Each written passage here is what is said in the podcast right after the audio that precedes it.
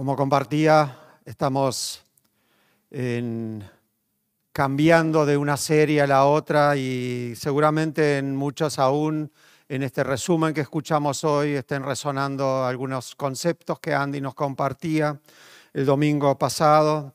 En particular, eh, me quedé con una frase que no se puede compartir, Andy explicando de nuestra esperanza, que no se puede compartir lo que no se posee, lo que no se tiene. Y realmente, ¿cómo obtenemos esa esperanza para poder compartirla?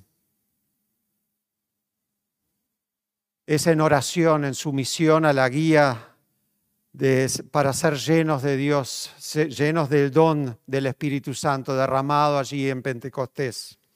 Entonces, eh, quiero usar como guía en esta mañana el pasaje que está en Lucas capítulo 11, el versículos 1 y 2, donde dice allí en cierta ocasión, Jesús estaba orando en un lugar y cuando terminó, uno de sus discípulos le dijo, Señor, enséñanos a orar así como Juan enseñó a sus discípulos.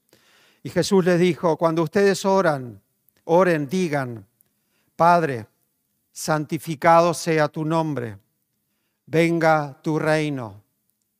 Y conocemos esa oración como la oración del Padre nuestro que continúa después.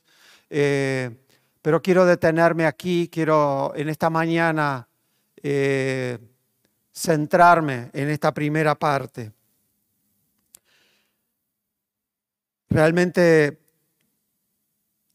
los discípulos tenían curiosidad o quizás admiración por lo que por la forma, la potestad con la que Jesús predicaba, las señales, los milagros que él hacía. Y la palabra nos cuenta, los evangelios lo dicen una y otra vez, que él se apartaba para orar. Y en una ocasión, cuando él volvía de ese tiempo de oración, de esa intimidad, uno de los discípulos se le acerca y le pide, enséñanos a orar. Sabían que de alguna forma ese era el alimento que él recibía, pero requiere no solamente de curiosidad, sino también de humildad. Saber que ellos no sabían cómo hacerlo. Y Jesús no los deja sin respuesta. Cuando ustedes oren, digan, y ahí empieza a compartirle. Quizás esta oración del Padre Nuestro, la versión más conocida es la que leemos en Mateo capítulo 6, allí en el, en el centro del Sermón del Monte, entre, que abarca capítulo 5 al 7, y allí en el medio Jesús da explicaciones y da algunas explicaciones previas también que quiero compartir allí, donde dice a partir del versículo 5, cuando ustedes oren, no sean como los hipócritas, que aman orar de pie en las sinagogas y en las esquinas de las calles para ser vistos por los hombres. De cierto les digo que ya tienen su recompensa. Pero tú cuando ores, entra en tu habitación, cierra la puerta y ora a tu Padre que está en secreto. Y tu Padre que ve en secreto te recompensará. Y al orar no usen vanas repeticiones como los gentiles, que, piensan que serán oídos por su palabrería. Por tanto, no se hagan semejantes a ellos, porque el Padre de ustedes sabe de qué cosas tienen necesidad antes que ustedes le pidan. Algunos, alguien una vez dijo, las oraciones cortas, concisas y profundas en público muchas veces indican la práctica de oraciones largas en privado. ¿Cuál es tu rutina de oración? La oración en sí, ¿qué es o qué entendemos por, por ella? Da mucho para extendernos mucho y, realmente no, no, vamos a poder agotar este tema en este, en este rato. Pero Jesús le dice, Oren en privado, oren allí en los secretos, pero también después hay momentos en los que deben orar en público, deben orar en comunidad con otros. Pero cuando oren digan, Padre, santificado sea tu nombre. Esa palabra, Padre, que denota esa paternidad de Dios, reconocer que Él es nuestro Padre y nosotros sus hijos. El Padre, ese Padre proveedor, protector, guía, rey, sacerdote y profeta en el hogar. El, Salmo 23 nos habla, el Señor es mi pastor, nada me faltará. Y ahí va explicando esa, esa paternidad, ese protector y ese guía, esas diferentes connotaciones que tiene esa palabra Padre. Y Pablo mismo en Romanos 8 dice que recibimos un espíritu de adopción por el cual clamamos Abba Padre. Y ese espíritu es el que nos da testimonio de que somos hijos de Dios. Y no solamente somos hijos, sino también herederos de Él. Entonces, somos hijos por adopción, hijos por lo que Jesús ha hecho por nosotros en la cruz. Padre, esa relación que Jesús trata de vivir con los discípulos también, que independiente del tipo de padre que hayamos tenido o tengamos en esta vida, Dios quiere ser esa imagen perfecta, esa imagen que nunca debió haber sido afectada por la caída del hombre en pecado. Y Él es esa imagen perfecta del Padre. Pero después dice, santificado sea tu nombre. Y habla de santidad. Pedro, en primera Pedro dice, sed santos porque yo soy santo, dice Dios. Dios le dice al pueblo ya en el, en el Antiguo Testamento, le habla de esa santidad, de ser santos. Hebreos, el, el, escritor de Hebreos dice, procuren vivir en paz con todos y en santidad, sin la cual nadie verá al Señor. O sea que esa santidad que nosotros debemos practicar es base también para acercarnos a Dios. La adoración, la exaltación de lo que Dios es para nosotros. Ese Dios majestuoso, creador del universo, omnipotente, omnisciente, y vamos desarrollando esas características de Dios como nos lo relata la Biblia, o esos atributos, esos nombres de Dios que de Jehová, Jehová Jireh, Jehová eh, Dios protector, Jehová Rafa, eh, Dios sanador, Jehová Olam, el Dios eterno, Jehová Shaddai, el Shaddai, Dios todopoderoso, Elohim, Dios, el, Dios creador, Mekadesh, el Señor que santifica, Jehová Emanuel, el Dios con nosotros, o Shalom, el Dios de toda paz, y podríamos continuar con esa cantidad de nombres. Padre, santificado sea tu nombre. Esa es la alabanza, esa es la primera forma de referirnos en oración a Él. Eso es lo que Jesús le, responde en primera instancia allí a los discípulos. Pero después dice, venga tu reino. ¿A qué se refiere esa exclamación, ese venga tu reino? Sabemos que en los anuncios del proféticos del Antiguo Testamento, Dios le había prometido restaurar el reino, el reino de Israel. Y desde el reino de, David, allí mil años antes de Cristo, del reinado de David, el pueblo estaba esperando por la restauración de ese reino. Entonces cuando eh, Juan el Bautista proclama esa voz en el desierto, dice, eh, arrepentidos porque el reino de Dios se ha acercado. El pueblo estaba esperando la restauración de ese reino, de lo que ellos entendían debía ser o cómo debía ser ese reino de Dios.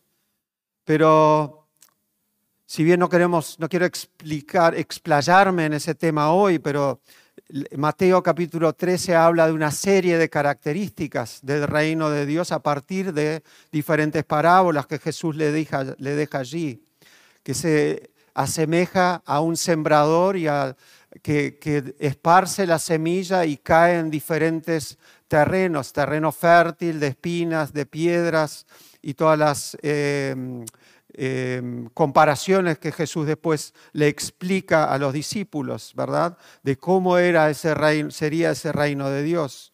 Pero también hace una referencia hacia el futuro. Dice que es como el trigo y la cizaña que crecen juntos hasta el día de la cosecha, o sea, hasta el día de la segunda venida de Jesús, en donde será separado el trigo de la cizaña. Pero en otro, más adelante dice, es como una semilla, como ese grano de mostaza, que aunque la fe sea tan pequeña, después crece y se va expandiendo, como esa levadura que leuda toda la masa en la cual se pone. Pero también es como ese tesoro o esa perla escondida por el cual aquellos que la encontraron serían capaces de dar todo lo que tienen a fin de poseerla, a fin de poder vivirla, vivir en ella, eh, o si poseerla. Y también habla de esa red de pesca que trae a tierra todo tipo de, peces, pero que después otra vez se apartan unos de otros y quizás como ese trigo y la cizaña, una referencia hacia el fin de los tiempos.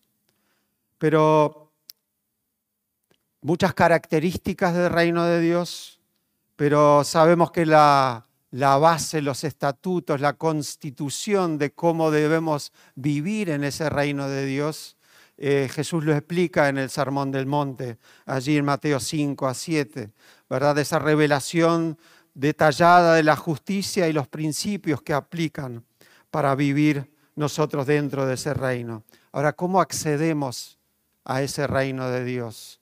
Y creo que una, una parte, la mejor manera de explicarlo es cuando en ese diálogo que Jesús tiene con Nicodemo allá en Juan capítulo 3, ese, ese fariseo maravillado por las obras y enseñanzas de Jesús, cuando Jesús le explica que el único camino de ingreso al reino de Dios es que debes nacer de nuevo. No se puede ver sin nacer de nuevo, no se puede ingresar al reino de Dios.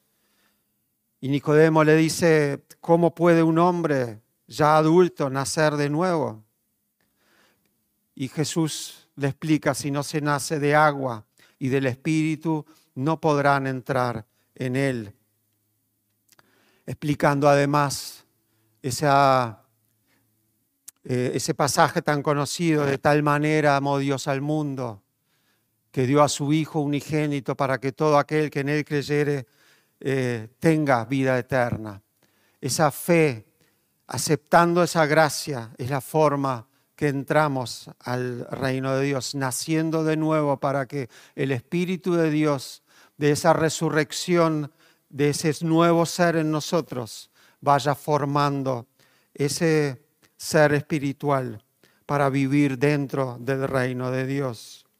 Jesús, a través de sus obras, de la muerte, de la resurrección, del derramamiento del Espíritu Santo posteriormente, sienta las bases, establece ese reino en medio nuestro.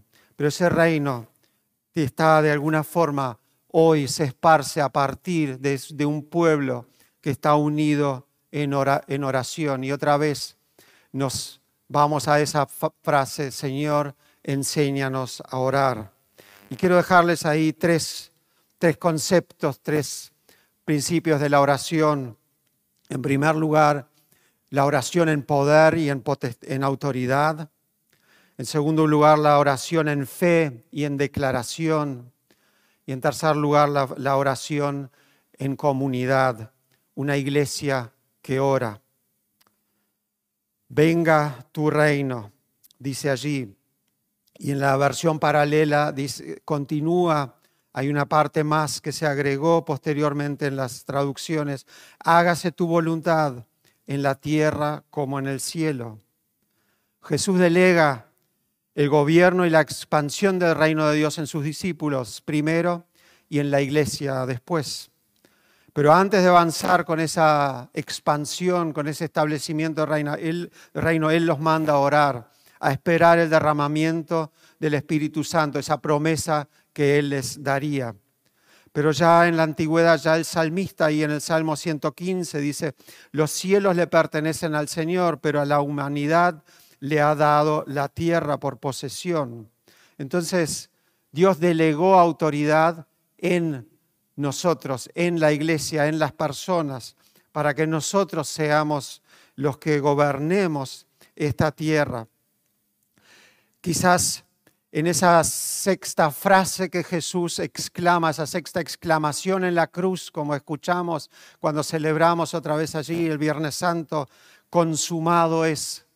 En esas palabras Jesús restaura ese poder, esa, autoridad, restaurando la autoridad que eh, Satanás le había arrebatado a, Adán y Eva en el, en el desierto, en el Edén. Y antes de su partida, después que Jesús es eh, resucitado por el poder de Dios, Él transita, como sabemos, con los discípulos en diferentes apariciones allí. Y en, el, en ese último deseo que Él expresa allí, en, el, en Mateo 28, dice, toda potestad me ha sido dado en el cielo y en la tierra. Vayan, por tanto, hagan discípulos a todas las naciones, bautizándolos en el nombre del Padre, del Hijo, del Espíritu Santo, enseñándoles a cumplir todas las cosas que les he mandado. Y después yo estaré con ustedes todos los días hasta el fin del mundo. Toda potestad me ha sido dado en el cielo y en la tierra. Venga tu reino, hágase tu voluntad en el cielo y en la tierra. Es lo que Jesús le enseñaba a orar a los discípulos. Y es esa oración la que nosotros, por la que nosotros también entendemos que en ese mandato final Él ha delegado en nosotros esa, esa potestad, porque esa potestad tiene una doble connotación, esa palabra en, el original habla de un poder de dinamita o sea, una traducción que habla de dinamis y otra de exousia. La palabra dinamis va de creación, de poder creativo o explosivo. Eh, refiere a la expansión en esta connotación del reino de Dios, mientras que la palabra exousia habla de autoridad, de donde Jesús en la cruz restauró esa autoridad para nosotros y la delegó a través del Espíritu Santo en nosotros. Entonces, el reino se expande con poder, pero se gobierna en autoridad. En otras palabras, Jesús nos envía diciendo, expandan, gobiernen, establezcan ese reino de Dios. Pero con esa promesa al final, yo estaré con ustedes todos los días hasta el fin de los tiempos. Y es así que los discípulos en obediencia permanecen en oración hasta que el Espíritu Santo es derramado y ellos obtienen esa autoridad y, son, y los dones son derramados sobre ellos y en esa autoridad y en esa elocuencia predican el Evangelio y miles se convierten. Pero Pablo más adelante escribiéndole a la iglesia de Colosenses dice, Él es la cabeza el del cuerpo, que es la iglesia porque al Padre le agradó que en él habitara toda la plenitud y por medio de reconciliar todas las cosas que están en la tierra como las que están en el cielo, haciendo la paz mediante la sangre de su cruz. Jesús es el que restaura todo lo que está en los cielos, lo que está en la tierra como lo que está en los cielos. Y Él quiere que a través del establecimiento de ese reino nuevamente podamos vivir en la plenitud y Él se entregó a esa iglesia que por la, en Efesios 5 Él compara el amor del esposo con la esposa como Cristo se entregó por la iglesia y se entregó a sí mismo por ella para santificarla, la purificó con el lavamiento de la palabra, la palabra de Dios que nos es dada, para que Él tenga una, una iglesia gloriosa sin mancha ni arruga ni cosa semejante. Los reinos terrenales también se expanden con el poder militar, pero se gobiernan con el poder político. El reino de Dios se establece por el poder de Dios, como esa levadura que se va expandiendo y leudando todo el, cuerpo, para que después sea gobernado por sus hijos, por esa iglesia que él ha en la que Él ha delegado ese poder. El poder de la oración es el que nos mantiene unidos. Spurgeon habla respecto de ese poder de la oración de la siguiente manera, y quiero leer un párrafo aquí.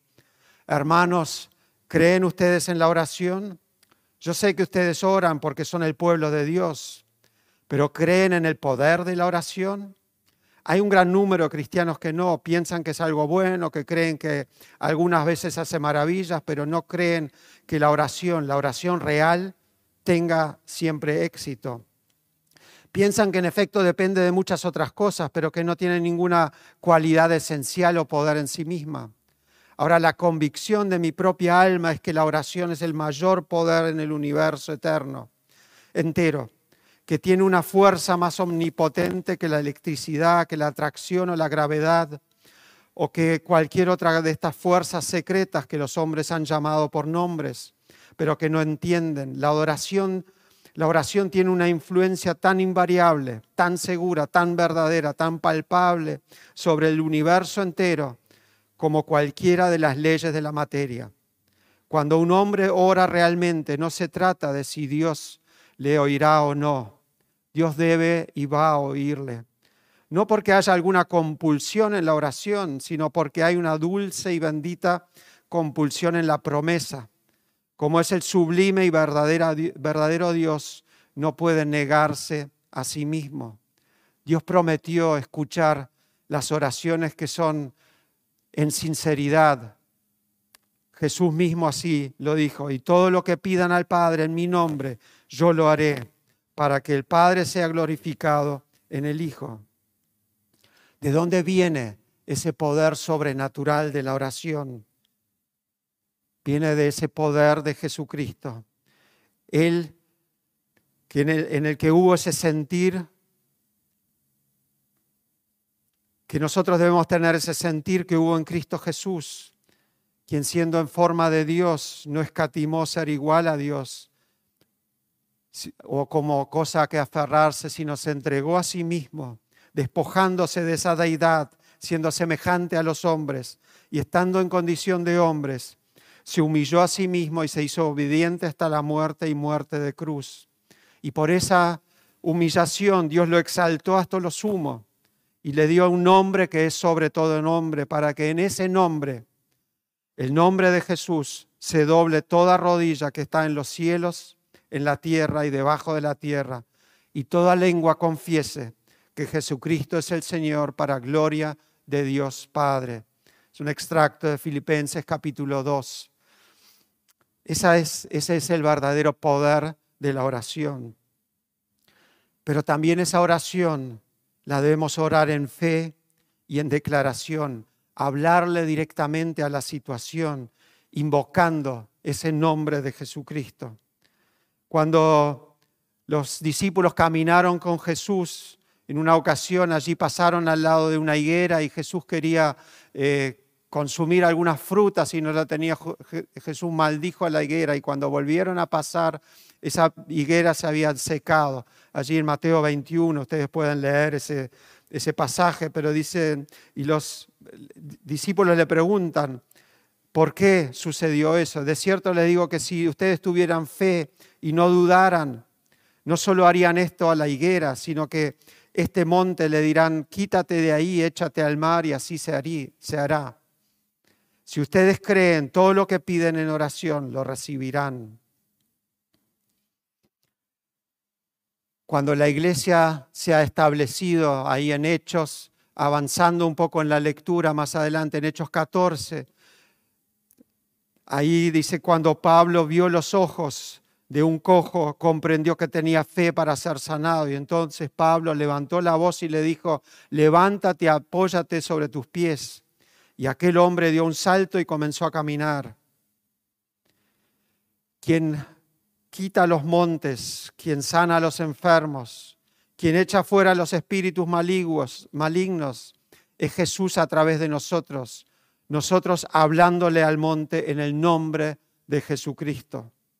Somos reyes y sacerdotes, personas que Dios ha comprado a través de la sangre de su Hijo amado Jesucristo, llenos de poder y de autoridad que Dios ha dado y delegado a través de su Espíritu en nosotros.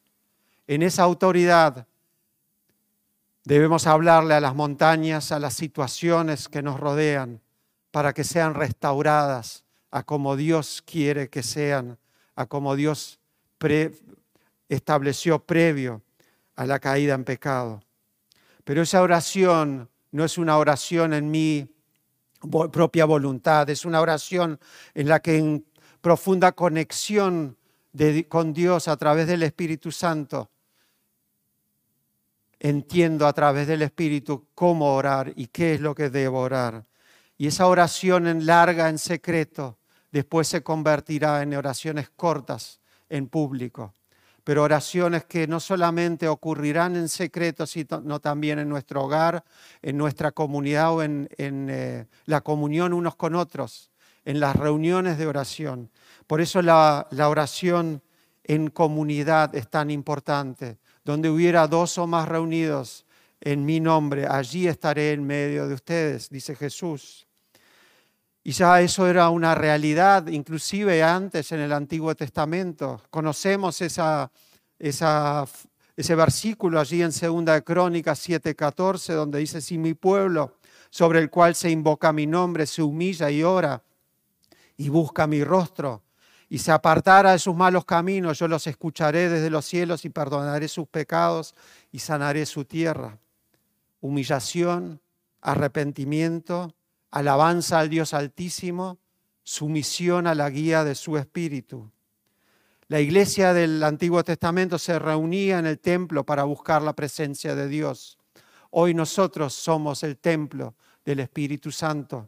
Él morando en nosotros puede provocar esa intimidad y esa respuesta a la oración. Pero quizás ese un, un, hecho más, una historia más allí en Segunda de Crónicas 20, cuando el rey Josafat estaba rodeado de, de, los enemigos y era evidente que no tenía la fuerza eh, para vencerlos, él llama al ayuno a todo el pueblo de Judá y, y en reunión en el, en el templo eh, proclama oración, proclama ayuno, proclama eh, alabanza a Dios. Y al día siguiente, cuando ellos sienten que van a ir a enfrentar a ese ejército, a esos enemigos, Josafat designó que irían frente al ejército eh, para personas para cantar al Señor y alabar el esplendor de su santidad. Y tan pronto como empezaron a entonar ese cántico de alabanza, el Señor puso una emboscada entre con, los amonitas, los moabitas, los enemigos, y allí ellos fueron derrotados, peleando entre ellos, y ni siquiera el, ejército de Judá tuvo que eh, avanzar en la pelea. Dios se glorifica en la alabanza de su pueblo, Él actúa. Somos nosotros una iglesia que ora, el poder conscientes de ese poder de oración, de ese poder que derramó Jesús, derramó el Espíritu Santo sobre esa primera iglesia. No se puede compartir lo que no se posee. ¿Cómo nos adueñamos nosotros de esa esperanza? Pero no solamente de la esperanza, sino también de hacer esa diferencia, de orar por otros, de interceder y de proclamar las verdades de ese reino de Dios por, que Dios quiere establecer en medio nuestro. Así como Josafat proclamó la alabanza, proclamó la oración, y entonces en medio de esa alabanza Dios avanzó su obra. Así también nosotros podemos hoy poner audios de alabanza, cantar alabanzas en nuestras casas cuando estamos rodeados de dificultades. Recuerden quizás un ayuda a memoria, Segunda de Crónicas 20, 21. Vivimos en el año 2021. Recuerden eso cuando estén rodeados de alguna dificultad o atravesándola. Lean todo ese capítulo y canten alabanzas al Señor invocando su nombre. Santiago 5 dice, ¿hay alguien entre ustedes que esté afligido, que ore a Dios? ¿Alguno de ustedes que esté de buen humor, que cante alabanzas? alguien enfermo, que llame a los ancianos de la iglesia para que oren por él, lo unjan con aceite en el nombre del Señor. La oración de fe sanará al enfermo y el Señor lo levantará de su lecho. Si acaso, si acaso ha pecado, sus pecados le serán perdonados. Confiesen sus pecados unos a otros y oren unos por otros para que sean sanados. La oración del justo es muy poderosa y efectiva.